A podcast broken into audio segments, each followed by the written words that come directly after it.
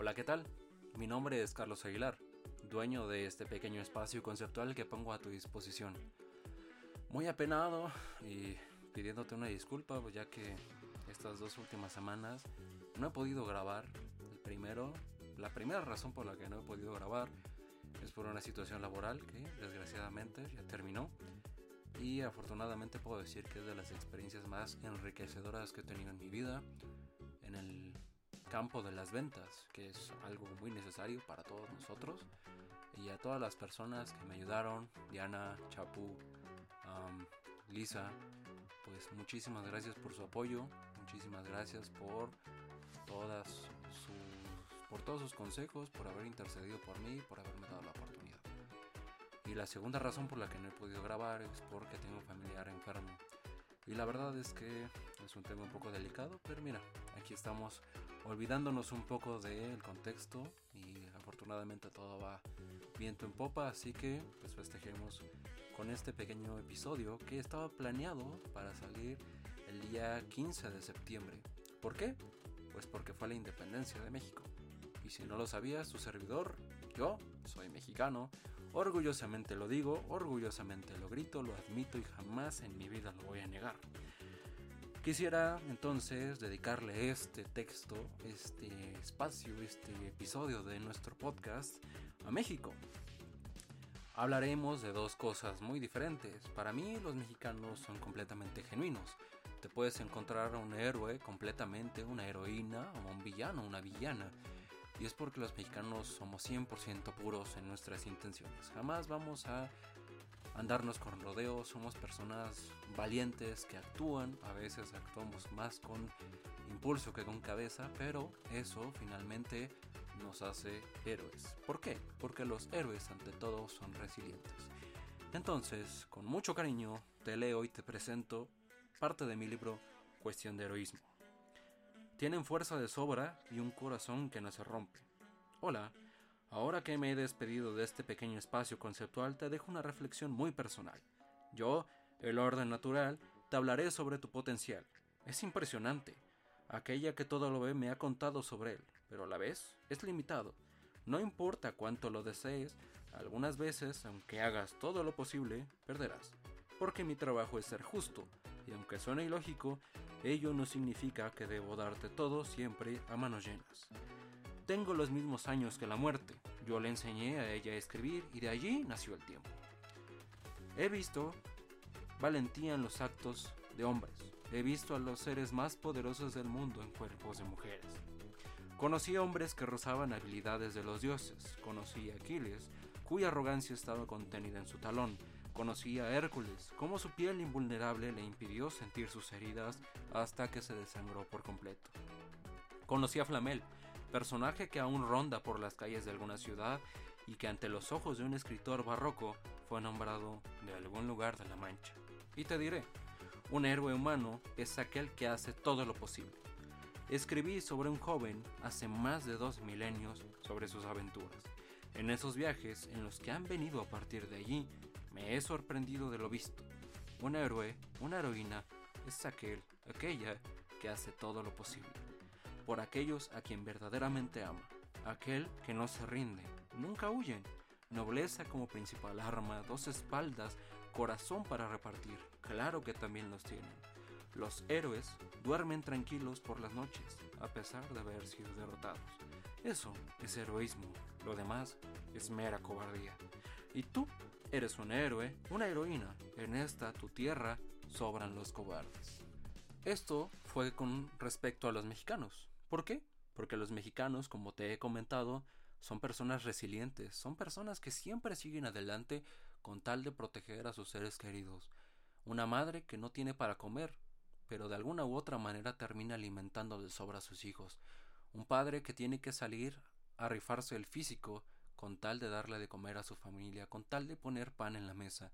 Sí, esos son los mexicanos. Desgraciadamente no todos los mexicanos somos así. Y esto es un lugar honesto, ¿no? Aquí se habla con honestidad las cosas. Así que te voy a presentar eh, la nota del autor del libro Los mitos que nos dieron traumas de Juan Miguel Zunzunegui. La nota del autor dice lo siguiente. México al psicólogo. Vamos a mandar a México a unas cuantas sesiones de psicoterapia. Cinco serán suficientes para que, analizando algunos de sus mitos, supere los más perjudiciales de sus traumas. Lo acostaremos en el diván y lo enfrentaremos contra sí mismo, para ver si la lógica y la razón logran imponerse cuando dogmas históricos ridículos que lo atan al pasado. El mexicano es poco colaborador, personalista, egoísta y no tiene en definitiva el espíritu de colaboración de otros pueblos. El mexicano no sabe y no quiere trabajar en equipo. Es desconfiado y ve principalmente por su bienestar sin importarle el valor de la comunidad.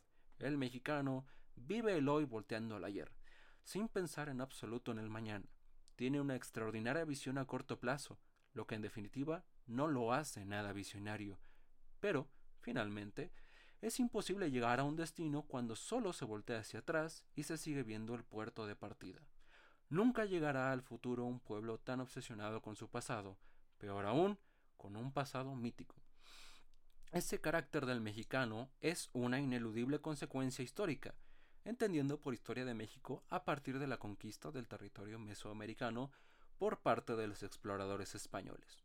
Tenemos una personalidad como pueblo que no nos ayuda a superarnos y deberíamos llevar a cabo una especie de revolución cultural si es que aspiramos alguna vez a ser algo más de lo que somos. Un pueblo es su historia, los acontecimientos que se suceden en el devenir del tiempo y la forma en que afectan y se perciben van marcando la idiosincrasia de una nación, su forma de ser, sus complejos y sus traumas. El hombre es finalmente un ser histórico, y la sociedad, conformada precisamente por un conjunto de seres históricos, se hace así de un inconsciente colectivo, una especie de espíritu popular que rige en gran medida los pensares y actuares de una nación. Esta es la única forma de explicar que, a pesar de que los seres humanos que forman la sociedad son perecederos, el espíritu de estas sociedades no cambia. Podemos hablar de la arrogancia de los argentinos, la flema aristócrata de los ingleses, lo aguerrido de los alemanes, la sensibilidad de los franceses y la visión mesiánica de los gringos, por poner algunos ejemplos. Y aunque toda una generación muera, estos pueblos no cambian su forma de pensar, es parte de su inconsciente colectivo, y este tiene que ver con su historia. Nuestra historia, como la de todos los países, está llena de mitos y mentiras, algunos que han surgido popularmente y otros creados desde arriba, desde las cúpulas de poder, unos inocentes y otros terriblemente perjudiciales. Todos ellos finalmente conforman nuestro ser histórico y nos dan identidad. Será labor en este libro tratar de brindar breves versiones alternativas de la historia que nos ayuden a comprender nuestro carácter, nuestros ideales y nuestros complejos de hoy y es desde luego el sueño de esta particular versión irreverente y alternativa de la historia y de nuestra psicología colectiva ayude a producir en el mexicano el cambio cultural y de pensamiento que tanto necesitamos para poder progresar como país, como persona y como sociedad. Pues ahí lo tienes, una versión muy concreta, muy concisa y muy general de lo que puede llegar a significar el término mexicano, su ideología, la forma en que piensa, la forma en que actúa. Y es así, como te lo digo, los mexicanos son puros, son genuinos, estamos locos y estamos muy desorganizados. Entonces realmente lo que yo pienso puede hacer la diferencia en México y lo único que creo que necesitamos hacer es ser más analíticos con nuestros actos, reconociendo nuestras intenciones, más honestos precisamente a través de la pureza y de la transparencia con nosotros mismos y sobre todo creo que lo que más le falta a los mexicanos es la empatía.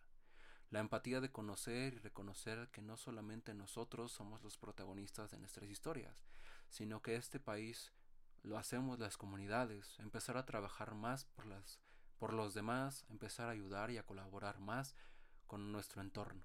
Creo, y esa es mi humilde mi humilde opinión, que es lo que nos hace falta, lo que nos haría una mejor nación de lo que ya somos.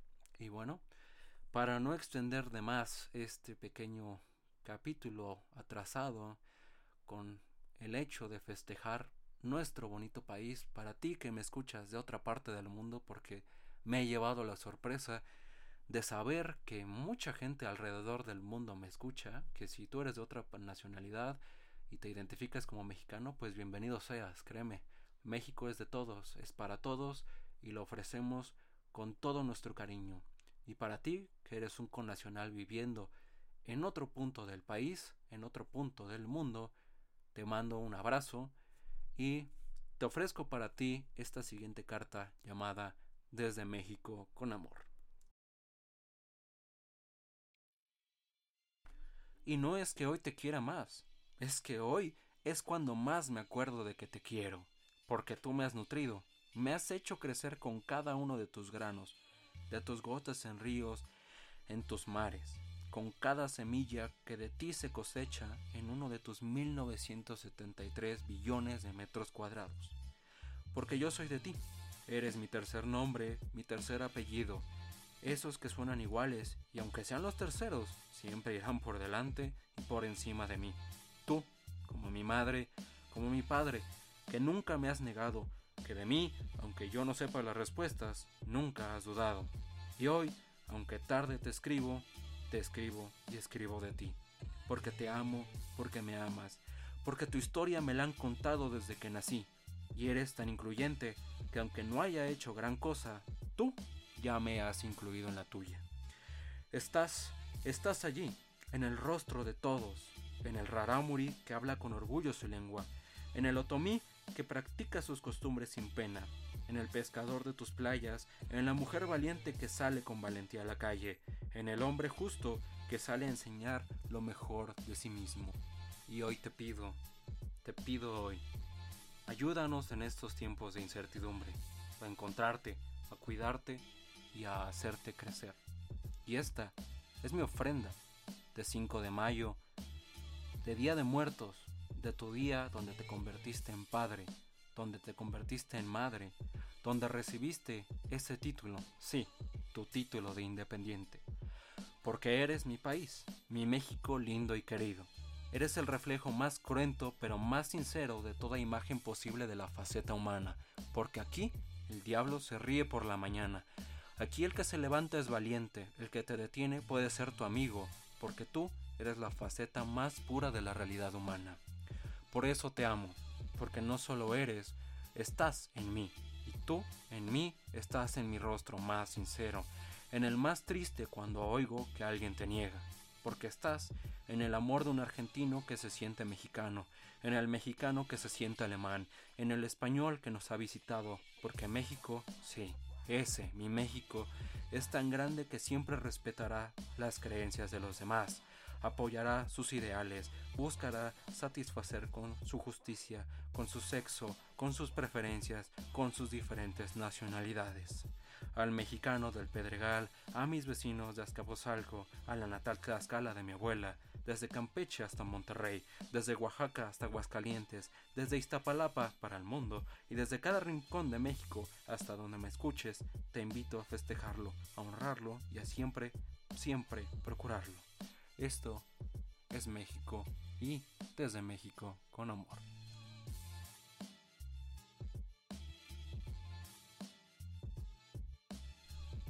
Y ahí lo tienes. Esa fue la reflexión de hoy, festejando mi país, nuestro país y también invitando a todas las demás culturas que festejan a sus países, que se sientan orgullosos de sus raíces, y mandándote un abrazo a donde sea que me escuches, donde sea que te encuentres, deseándote lo mejor para ti, tus seres queridos. Recuerda, la música te la dejo en el apartado de notas, en el podcast. Eh, el libro que te leí al principio es Los mitos que nos dieron traumas, un libro muy interesante. Te recomiendo la segunda parte también, Maciosare, es del mismo autor, Juan Miguel Zunzunegui. Y también te recomiendo mi libro, Diálogos con un alma vieja, lo encuentras en formato ebook todas las plataformas digitales. Y sin más por el momento, me despido de ti. Te deseo lo mejor y nos vemos en el próximo episodio. Hasta entonces.